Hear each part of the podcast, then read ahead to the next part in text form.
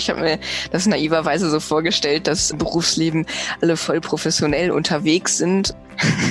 Tatsächlich stelle ich fest, dass die so Kindergarten-Thematiken doch noch vorkommen. Hallo und herzlich willkommen zum Podcast Jobnavigation Menschen und ihre Berufe. Mein Name ist Anni Nürnberg und in jeder Podcast-Folge stelle ich dir einen neuen Beruf vor und den Menschen, der diesen ausübt. In dieser Folge interviewe ich meine Studienfreundin Julia. Sie hat Maschinenbau und Wirtschaftswissenschaften studiert und arbeitet jetzt als Teamleitung in einem großen Medizintechnikunternehmen. Warum begeistert sie die Medizintechnik so sehr? Was macht eine Teamleitung in einem solchen Unternehmen? Wie hat sie es geschafft, direkt als Teamleitung einzusteigen? Das und mehr erfährst du in dieser Folge von Julia. Heute interviewe ich meine Freundin Julia. Ich habe Julia während unserer Studienzeit über gemeinsame Freunde in Aachen kennengelernt und wir haben immer noch relativ viel Kontakt, muss ich sagen, obwohl sie inzwischen nicht mehr in Aachen lebt. Ich habe Julia immer bewundert für ihre Zielstrebigkeit und Leistungsorientierung. Das ist eine richtige Powerfrau. Herzlich willkommen, Julia. Ja, vielen Dank, Anni. Ich freue mich, hier zu sein. ich fange mal mit der allerschwierigsten Frage an. Wie würdest du dich denn selbst beschreiben? Wie würde ich mich selbst beschreiben? Ja, mir würde tatsächlich auch zielstrebig und das gesunde Maß an Ehrgeiz einfallen. Ich würde mich auch als sportlich bezeichnen. Das ist auch ein wichtiger Teil in meinem Leben. Vielleicht tatsächlich auch ein bisschen kompliziert, aber auf eine pragmatische Art und Weise. So, das sind so die ersten Schlagworte, die, die mir einfallen. Kompliziert auf eine pragmatische Art und Weise. Das ist gut formuliert. Was möchtest du damit sagen? Naja, also ich denke halt sehr viel so grundsätzlich über alles und jeden nach, aber das heißt halt nicht, dass ich nicht in der Lage bin, Entscheidungen zu treffen zum Beispiel. Also wenn eine Situation da ist, wo man schnell eine Entscheidung treffen muss, weil sonst das Leben noch komplizierter wird, dann bin ich schon in der Lage, relativ schnell eine Entscheidung zu treffen und die Pro und Kontras abzuwägen oder Prioritäten zu setzen oder was auch immer. Okay. Wenn wir schon bei Entscheidungen sind, wo arbeitest du denn? Ich arbeite bei Gettinge, um genau zu sein, bei Marquet Cardiopulmonary. Das ist eine Firma im Gettinge-Konzern. Für alle, die das nicht kennen, das ist eine Medizintechnikfirma, die hauptsächlich Herz-Lungen-Maschinen herstellt. Und so alles, was, was dazu gehört, sozusagen. Schlauchsets und Disposables. Für die ganz Doofen unter uns, was sind Herz-Lungen-Maschinen? Nein, das ist äh, gar keine doofe Frage. Also Herz-Lungen-Maschinen gibt es in verschiedenen Ausführungen und dementsprechend haben die auch unterschiedliche Zwecke. Also die klassische Herz-Lungen-Maschine ist quasi ein Gerät, was man im OP verwendet wenn man zum Beispiel eine Herztransplantation durchführt oder eine Lungentransplantation. Weil in der Zeit von der OP muss quasi die technische Funktion der Lunge oder des Herzens oder im Zweifelsfall auch von beidem gleichzeitig für die Zeit der OP, wo das Herz und die Lunge rausgenommen werden, also stillgelegt werden, ersetzt werden. Mhm. Und in dem Sinne ist es ein künstliches Organ im, im weitesten Sinn. Also noch nicht so weit, dass man das irgendwie implantieren könnte, aber die Funktion übernimmt es. Und dann gibt es noch eine zweite Art von Herz-Lungen-Maschinen in dem Sinne, das nennt man ECLS, Extracorporal Life Support oder auch ECMO, extrakorporale Membranoxygenierung. Das ist quasi also das gleiche in, also man kann das auch als Mini-Herz-Lungen-Maschine quasi betreiben. Aber da sind halt alle Funktionen in einem kleinen toastergroßen Gerät quasi implementiert. Und dabei geht es halt hauptsächlich um ja, die Unterstützung der Lunge oder des Herzens. Dafür wird das hauptsächlich eingesetzt. Okay, das hört sich nach einem großen Unternehmen an, was sowas macht. Was machst du denn da? Ich bin in der Abteilung Lifecycle Engineering. Das ist eine Abteilung in der Entwicklungsabteilung. Also in, in, anderen Abteilungen ist das nicht unbedingt so, aber mit dem Medizintechnik-Hintergrund ist das ganz sinnvoll, dass das in der Entwicklungsabteilung angesiedelt ist.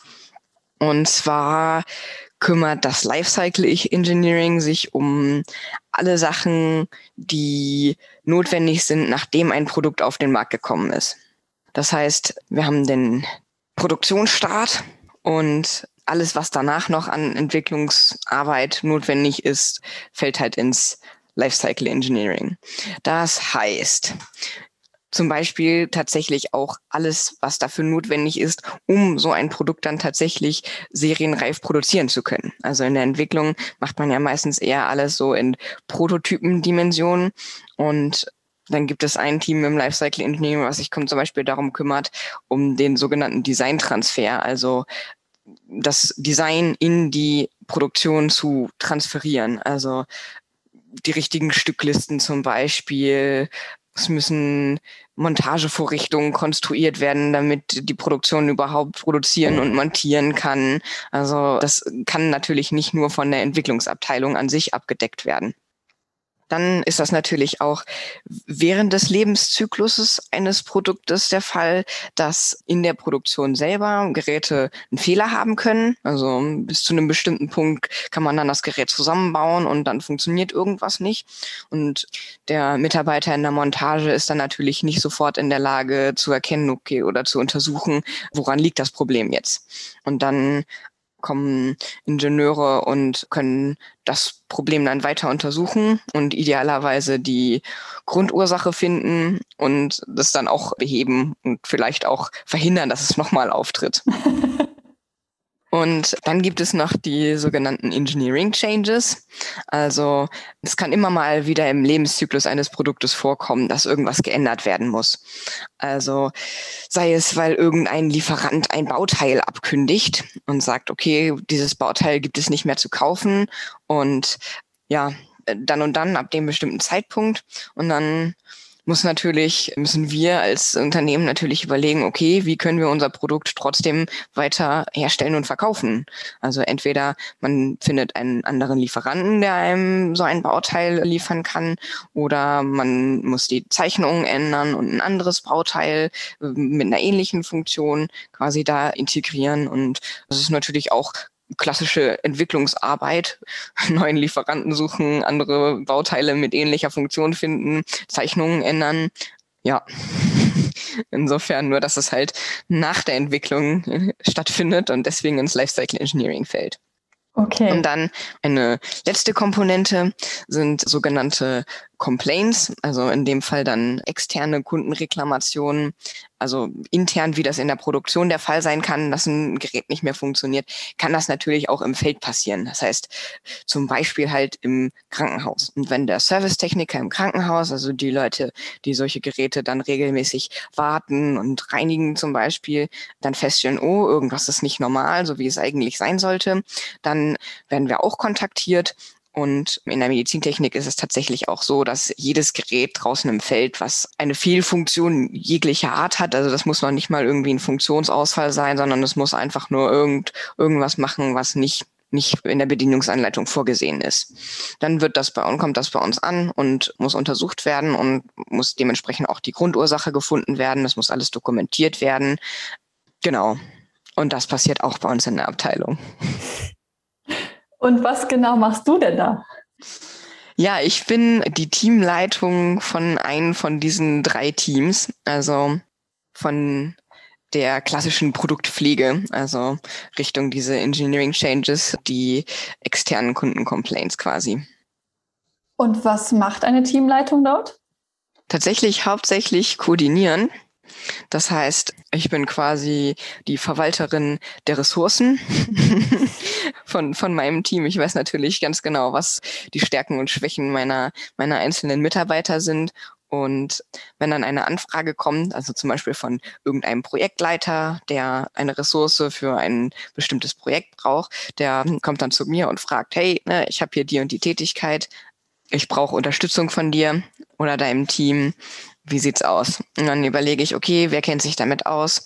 Wer könnte das machen? Wer passt gut in das Team? Und dann teile ich das quasi sozusagen zu. Das ist die, die Grundfunktion, sage ich mal, ein, eines Teamleiters. Und da gibt es wahrscheinlich noch ganz viele Kleinigkeiten drumherum.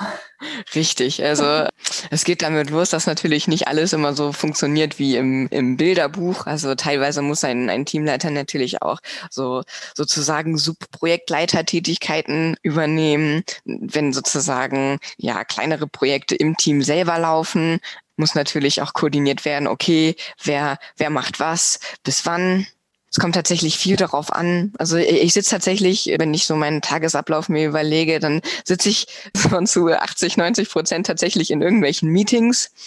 Das sind einerseits eins zu eins Gespräche mit meinen Mitarbeitern. Einfach so, um zu gucken, wie, wie geht's denen, was haben die gerade auf dem Herzen, was haben die zu tun, haben die vielleicht irgendwelche Fragen, die im Tagesgeschäft dann einfach untergehen. Zum anderen sind das natürlich themenspezifische Meetings. Also wenn dann halt irgendwie ein konkretes technisches Problem vorliegt oder halt ein, in dem Fall zum Beispiel ein Change, wo nicht ganz klar ist, was eigentlich gemacht werden muss oder was die beste Lösung ist von mehreren Alternativen, dann sitze ich natürlich auch mit in, in, in so einem Meeting und muss im Zweifelsfall tatsächlich dann auch am Ende eine Entscheidung treffen, wenn niemand die treffen möchte.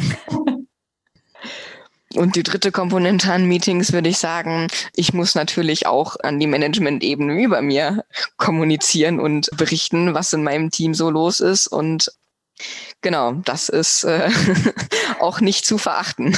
Da gibt es auch einiges an Koordinierungsarbeit zu leisten. Krass, schon herausfordernd. Wie viele Mitarbeiter hast du denn? Aktuell 13. Okay und drei Studenten, also drei Werkstudenten. Was ist denn deine größte Herausforderung an dieser Tätigkeit? Also grundsätzlich an der Tätigkeit oder auch in Bezug auf die Zeitspanne, weil ich ja noch nicht so ewig lange im Unternehmen bin? Ich würde jetzt mal auf die, auf die Tätigkeit beziehen. Die Tätigkeit.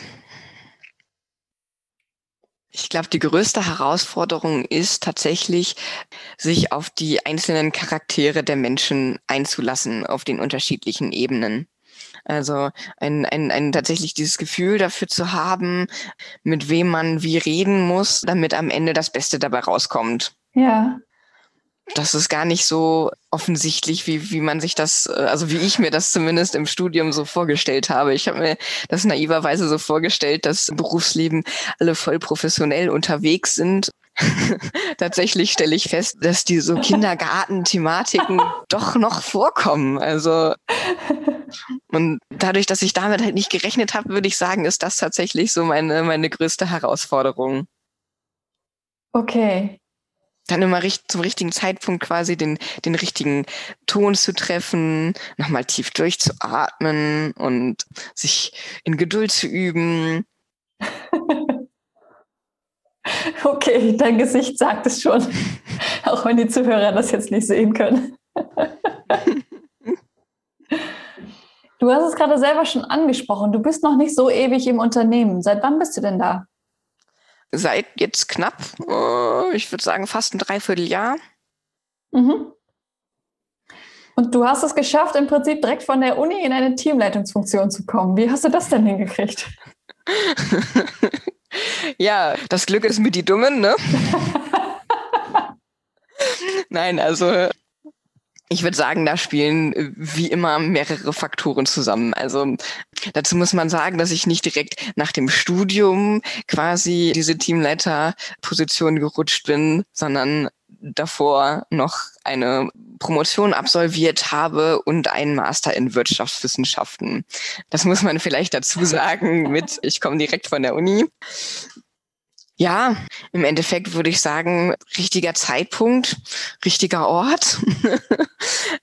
ich hatte halt genau das, das, das richtige Profil. Also ich wollte schon immer Medizintechnik machen und hatte mich darauf halt auch im Studium und in der Promotion spezialisiert. Also da ging es zwar um eine andere Art von Gerät, aber auch um ein medizintechnisches Gerät. Insofern hat das vom Profil her erstmal gepasst. Und ich würde sagen, dieser Anfang schon angesprochene pragmatische Ansatz von mir, oder man, man würde auch sagen Hands-on-Mentalität, so heißt das ja heutzutage, Genau, das ist halt im Lifecycle Engineering äh, eine wichtige Sache, also, weil da sind halt viele Sachen nicht planbar und dann muss man einfach relativ schnell pragmatisch reagieren können, um eine gute Lösung zu finden. Da bringt das leider nichts, irgendwie wochenlang sich eine gute Lösung zu überlegen. Das in Kombination, also das wurde genau für diese Stelle quasi gesucht und ja, richtige Zeit und richtiger Ort, ne? Trotz Corona. Corona. Vielleicht genau auch wegen Corona, man weiß Vielleicht. es ja Ja, Herz-Lungen-Maschinen sind ja so äh, mit so einer der wenigen Branchen, die dadurch eher einen Aufschwung als eine ja, Rezession stimmt, ja. erleiden. Insofern. Okay. Du hast es ja gerade selber schon angesprochen, dass du eigentlich immer schon wusstest, dass du in die Richtung Medizintechnik gehen wolltest. Seit wann ist das so und wie bist du damals darauf gekommen? Tatsächlich muss ich gestehen, ist das schon seit der zehnten Klasse, würde ich sagen.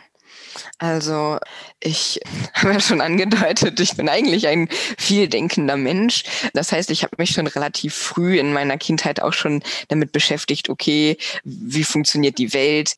Was spiele ich da für eine Rolle drin? Und dementsprechend hat sich mir auch relativ früh die Frage gestellt, okay, was willst du eigentlich mit deinem Leben anfangen? Ne, was ist der Sinn vielleicht des Lebens und im Speziellen auch meines Lebens?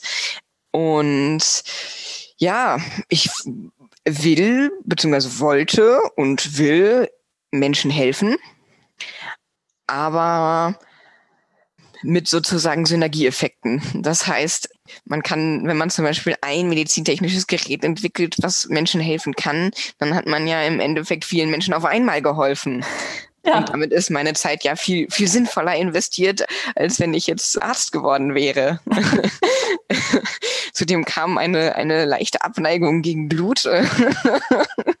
und dann kam relativ schnell die Idee auf, weil ich jetzt Mathe und Physik so Richtung eigentlich auch ganz, ganz spannend fand und mir das eigentlich ganz gut lag, in die Richtung Medizintechnik gehen zu wollen. Dann war es allerdings so, dass ich dachte, ja, wer weiß, vielleicht entscheidet man sich ja doch noch mal um. Mache ich lieber eher was was allgemeineres und wo ich mich dann im Nachhinein so ein bisschen spezialisieren kann. Deswegen ist meine Wahl dann auf ein Maschinenbaustudium gefallen. Mhm. Nachhinein kann ich sagen, hätte aber auch genauso gut Elektrotechnik sein können. Ich weiß nicht, vielleicht sogar, sogar Physik. Also bei uns im Unternehmen gibt's auch allerlei Naturwissenschaftler, Ingenieure, egal in welche Richtung, vielleicht auch Pharmazeuten. Also es ist sehr interdisziplinär. Insofern ist es halt eigentlich gar nicht so relevant von, von welcher Richtung man sozusagen kommt. Man sollte halt nur wissen, dass es halt interdisziplinär ist und dass man dann nicht irgendwie sagen kann, ja, ich habe Maschinenbau studiert, ich kenne mich nur mit den mit den mechanischen Teilen des Geräts aus und äh, von den elektronischen will ich zum Beispiel nichts wissen. Also das darf man dann natürlich nicht sagen. Ich glaube, das darf man nirgendwo sagen. so eine gewisse Interdisziplinarität ist immer wichtig, glaube ich. Ja, definitiv. Das heißt, du ähm. warst dann Maschi in Aachen. Richtig. Unter lauter Männern. Richtig. Wie war das für dich? Ja, also mir war das vorher gar nicht so bewusst, muss ich gestehen. Ich bin da relativ naiv reingestartet, weil das für mich irgendwie fremd war, dass jetzt irgendwie technische Sachen Frauen nicht so sehr machen wie Männer. Das habe ich dann tatsächlich erst am Anfang vom Studium festgestellt, wenn man sich so umguckt, hm, ja, irgendwie gibt's doch mehr Männer als Frauen. naja, aber ich habe mich halt eigentlich schon immer tendenziell besser mit Männern als mit Frauen verstanden. Lag aber natürlich auch an den einzelnen Individuen, würde ich mal sagen. Ich glaube, das kommt tatsächlich aufgrund von dieser pragmatischen Art, würde ich sagen. Also ich habe das als Kind nicht so gern gemacht, immer so zwischen den Zeilen zu lesen und immer was rein zu interpretieren, wenn jemand was sagt und dann sich genau normkonform quasi, was die Gesellschaft von einem erwartet, zu verhalten. Deswegen fand ich das eigentliche Maschinenbaustudium äh, total unkompliziert, weil da hauptsächlich tatsächlich ich Menschen kennengelernt habe, die das gesagt haben, was sie gedacht haben. Und ja, das auch genauso gemeint haben. und da gehört natürlich eine gewisse Art von Ehrlichkeit dazu äh, und, und, und Offenheit. Insofern habe ich mich total wohlgefühlt, muss ich gestehen. Selbstverständlich kommt das natürlich zu, zu mancherlei lustigen Situationen, Allein aufgrund des, des geringen Frauenanteils. Also für alle, die das jetzt nicht so im Kopf haben, das sind ungefähr zehn Prozent Frauen. Also es ist schon wenig.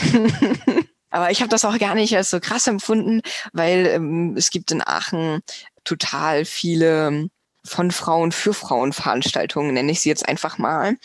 Das heißt, irgendwelche Kaminabende oder so, wo dann halt die weiblichen Studentinnen in dem Fall dann eingeladen werden, so dass man sich halt untereinander kennenlernt. Dann, dass man auch zum Beispiel Professorinnen was fragen kann oder Doktorandinnen. Und da gibt sich Aachen, die Universität auf jeden Fall schon Mühe, da so ein Netzwerk zu erzeugen.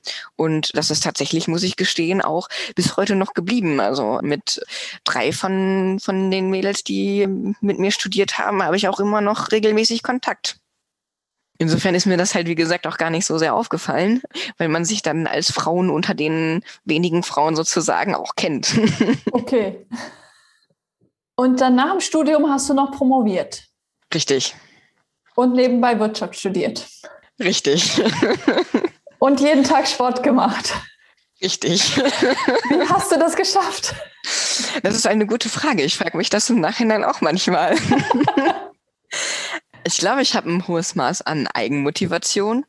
Also das mit der Promotion ist tatsächlich einfach so gekommen, da wo ich meine Masterarbeit geschrieben habe, hat mir halt super gut gefallen von der von der Atmosphäre. Ich fand den Professor sehr fair und die anderen Doktoranden, mit denen habe ich mich gut verstanden. Es gab gerade genau zu dem Zeitpunkt glücklicherweise ein Medizintechnik-Thema und ja, dann habe ich die Chance einfach ergriffen und bin sozusagen für die Promotion da geblieben dass ich auf die Idee gekommen bin, gleichzeitig noch ein Wirtschaftswissenschaftsstudium zu machen, ist tatsächlich inspiriert durch meinen Professor in Konstruktionslehre damals. Der hat nämlich immer gesagt, Innovation ist Invention plus Markterfolg. Das heißt, es reicht nicht, als Ingenieur irgendwie eine coole technische Idee zu haben, sondern es muss halt auch immer jemanden geben, der das sozusagen kauft, also einen Markt dafür geben. Das heißt, man kann halt als Ingenieur, um jetzt wieder auf die, diese Interdisziplinarität zu sprechen zu kommen, reicht es halt nicht einfach zu sagen, okay, ne, was ist die äh, coolste technische Lösung, sondern muss halt auch immer die Randbedingungen mit betrachten. Mhm. Ja, und da ich vorher noch nicht so viel Ahnung von Wirtschaft hatte, mich da jetzt nicht privat intensiv mit befasst habe, habe ich gedacht, ach ja, hm, klingt ja ganz spannend, das ist extra ein Master für Naturwissenschaftler und Ingenieure. Das stimmt dann auch für diese ein bisschen zugeschnitten, das ist vielleicht leichterer Einstieg. Äh, ich probiere das einfach mal. Ich schnupper da mal rein, guck mal, ob das klappt nebenbei ja, und dann habe ich das einfach angefangen und probiert und es hat irgendwie Spaß gemacht, weil es was, was ganz Neues war und ich die Chance hatte, in mehrere Fachrichtungen, also Wirtschaftswissenschaften ist ja natürlich auch ein breites Feld. Also da gehört ja BWL dazu, da gehört ja VWL dazu, da gibt's aber auch zum Beispiel Rechtsfächer, Arbeitsrecht zum Beispiel, fand ich, fand ich total spannend, da mal reinzuschnuppern auch eigentlich wichtig. Also meines Erachtens kein, schade das niemandem, darüber Bescheid zu wissen. Ja, aber halt auch viel so Richtung Innovationsmanagement, also das, was mich halt eigentlich bewegt hat, sowas zu machen. Und ich glaube dann halt einfach der Spaß an der Sache und auch die Abwechslung zwischen der Promotion und dann diesem Master motiviert natürlich auch nochmal doppelt. Also klar, man muss auch ein gutes Zeitmanagement haben, sonst funktioniert das logischerweise nicht. Mhm. Und man muss sich auch gut motivieren können, sonst funktioniert das auch nicht. Mhm. Aber mit dieser Abwechslung, muss ich gestehen, hat das dann echt ganz gut geklappt, so gleichzeitig. Hast du denn diesen Master ein bisschen irgendwie gestreckt oder hast du den in zwei Jahren gemacht, wie es auch vorgesehen ist? Jein. Also ich habe ihn in zweieinhalb Jahren gemacht. Okay. Ich habe quasi die äh, Fächer, also die, die drei Semester quasi regulär durchgezogen.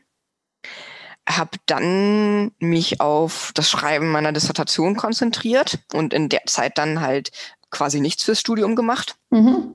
Als ich dann meine Dissertation eingereicht hatte, da muss man ja ähm, an der Fakultät Maschinenwesen so viereinhalb Monate schon damit rechnen, bis man dann die mündlichen, den Tag der mündlichen Prüfung hat quasi. Und in der Zeit habe ich gedacht, es ist eine gute Idee, die Masterarbeit zu schreiben. habe ich natürlich auch versucht, Synergieeffekte zu nutzen und ein Thema zu wählen, was ich persönlich spannend fand. Und ja, es ging dann so Richtung Technologie und Innovationsgeschichte, genau von einem medizintechnischen Thema. Insofern hat es dann insgesamt die zweieinhalb Jahre gedauert. Aber also insgesamt habe ich so eine Regelstudienzeit durchgezogen, aber halt mit einem Semester Pause sozusagen dazwischen, okay. in der ich meine Dissertation geschrieben habe.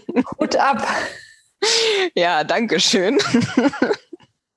Was glaubst du denn? Ist das was, also wenn sich jetzt jemand von den Zuhörern auch dafür interessiert, mal eine Teamleitung in der Medizintechnik zu werden, ist es also diese, diese Persönlichkeitseigenschaft, solche Dinge so extrem durchzuziehen, braucht man das dafür? Also man braucht auf jeden Fall ein gewisses Maß an Durchhaltevermögen, okay. würde ich sagen, als, als ich lehne mich jetzt mal aus dem Fenster, als jegliche Art von Führungskraft. Mhm. Weil man schon nicht einfach, man hat halt schon mehr Verantwortung. Insofern kann man halt also kann man schlecht guten Gewissens nach acht Stunden sagen, so, ich lasse jetzt den Stift fallen. Ja. Ja, in dem Sinne, sondern ja, der Tag ist halt zu Ende, wenn man alles das geschafft hat, was ganz, ganz dringend oder ganz wichtig war oder idealerweise beides. Ja. Das heißt, diese, diese Fähigkeit, das, das Durchhaltevermögen, wie ich das so gerne nenne, also das, das braucht man schon.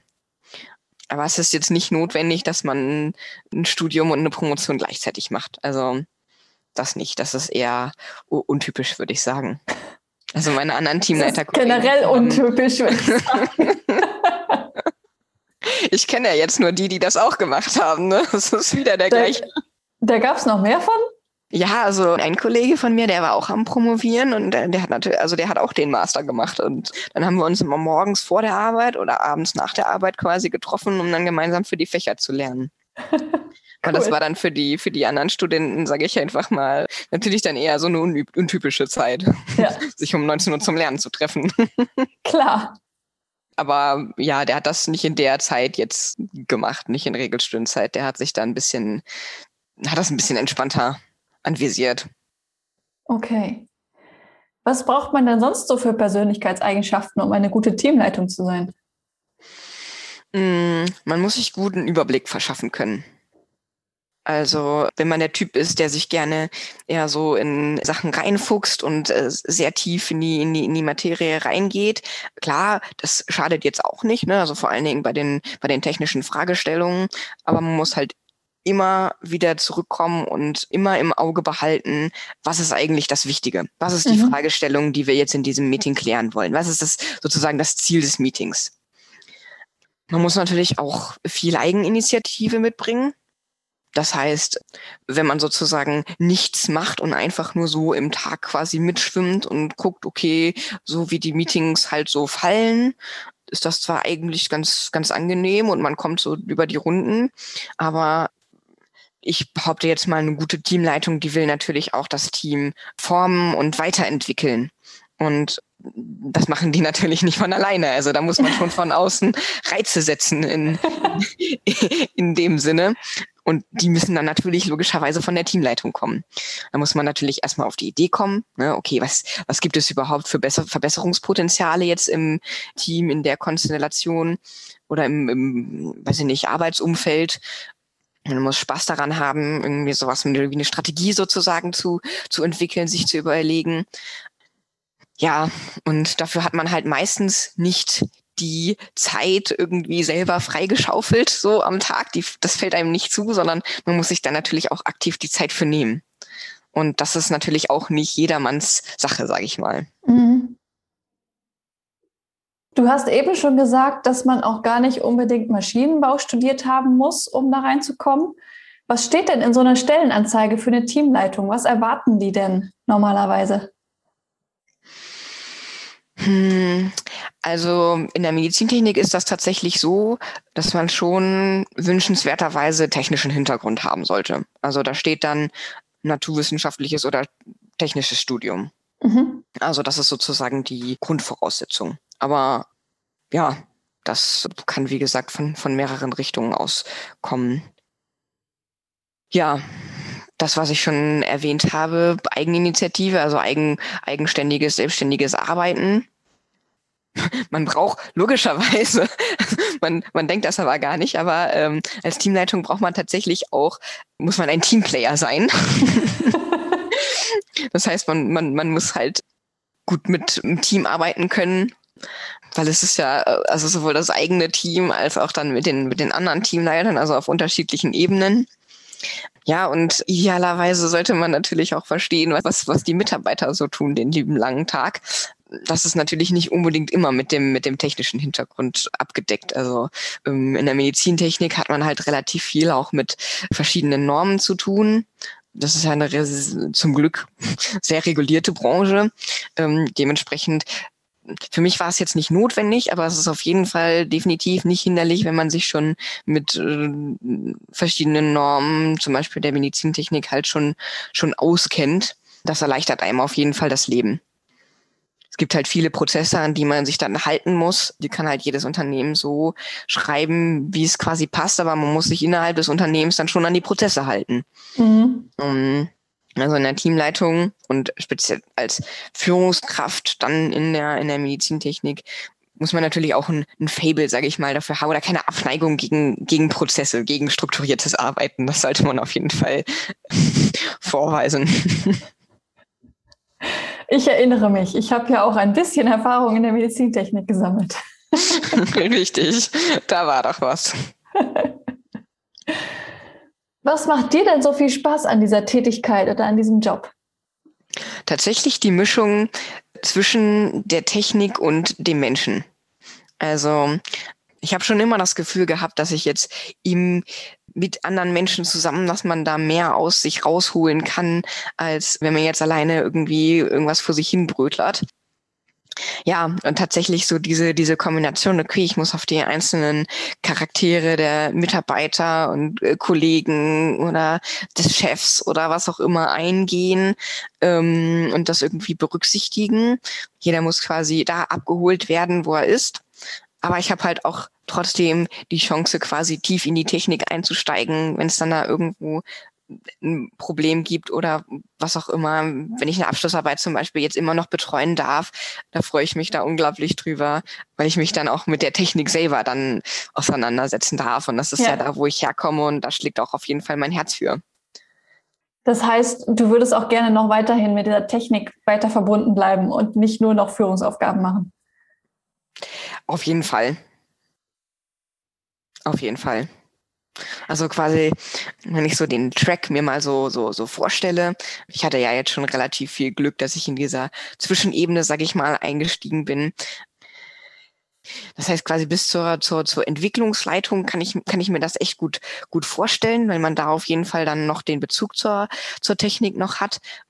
Tatsächlich auch noch relativ ins Detail wenn ich mir unseren Entwicklungsleiter zum Beispiel so angucke. Ähm, ist das ähm, dann dein Vorgesetzter? Ja, das ist der Vorgesetzte meines Vorgesetzten. Okay, also, das heißt, da ist noch jemand dazwischen. Genau, noch der Abteilungsleiter sozusagen. Ja, und bis, bis dahin kann ich mir das auf jeden Fall äh, super gut vorstellen. Und darüber hinaus bin ich mir halt nicht unbedingt immer sicher, ob dann noch so der konkrete Bezug zur Technik da ist. Aber ich glaube auch, dass das die, solche Ebenen auch bereichert, wenn da tatsächlich noch das Technikverständnis noch da ist. Das denke ich macht auch einen, einen guten Manager aus. Ja, das denke ich auch. okay. Eine letzte Frage habe ich noch an dich. Ja, gerne. Gibt es noch etwas, was du den Menschen, die jetzt gerade zuhören und die vielleicht gerade in der Berufswahl noch unsicher sind, mitgeben möchtest? ja, super gerne. Also ich habe mein, meine Profession quasi ausgewählt in Bezug auf, okay, was, was kann ich mir vorstellen, was ich mein Leben lang quasi mache? Mit, mit den Entwicklungsperspektiven und ähm, was ist mir, was ist mir quasi wichtig, was, was, was macht mir Spaß, was bringt mir intrinsische Motivation. Und ich glaube, es ist auch ganz wichtig, wenn man, wenn man sein, sein Studium, seine Ausbildung, was auch immer aussucht, dass man, dass man darauf auf jeden Fall auch hört, dass man sich vorstellt, okay, wie sieht zum Beispiel der, der Alltag aus oder was ist das, was ist das Ziel, was ich damit erreichen möchte Oder halt, was ist der Sinn dahinter? Ich, ich, ich, ich habe das am Anfang ja so, der, der, der, der Sinn des Lebens, was möchte ich mit meinem Leben anfangen? Weil man verbringt halt mindestens acht Stunden am Tag damit. Und das ist durchaus wert, darüber sich Gedanken zu machen, wenn man sein Leben lang Spaß am Job haben möchte. Ja, definitiv. Und wer da noch Hilfe benötigt, kann sich auch gerne an mich wenden. Ich helfe da gerne. Richtig, Anni ist deine gute Ansprechpartnerin. Dann vielen lieben Dank für das tolle Interview. Hat mir sehr viel Spaß gemacht. Gerne, mir auch. Mach's gut. Tschüss. Das war die Folge Nummer 32 des Podcasts Jobnavigation. Menschen und ihre Berufe mit Anni Nürnberg. In dieser Folge ging es um Julia und ihre Tätigkeit als Teamleitung in einem Medizintechnikunternehmen. Wenn dir diese Folge gefallen hat, freue ich mich sehr über eine 5-Sterne-Bewertung bei Apple Podcasts. Wenn du Vorschläge für weitere spannende Interviewgäste oder interessante Berufe hast, schreib mir gern unter podcast.jobnavigation.de. In der nächsten Folge erzählt uns ein User Experience Researcher über seine Arbeit und seine Begeisterung daran. Bleib also dran. Guckt euch um. die Welt braucht User Experience Researcher.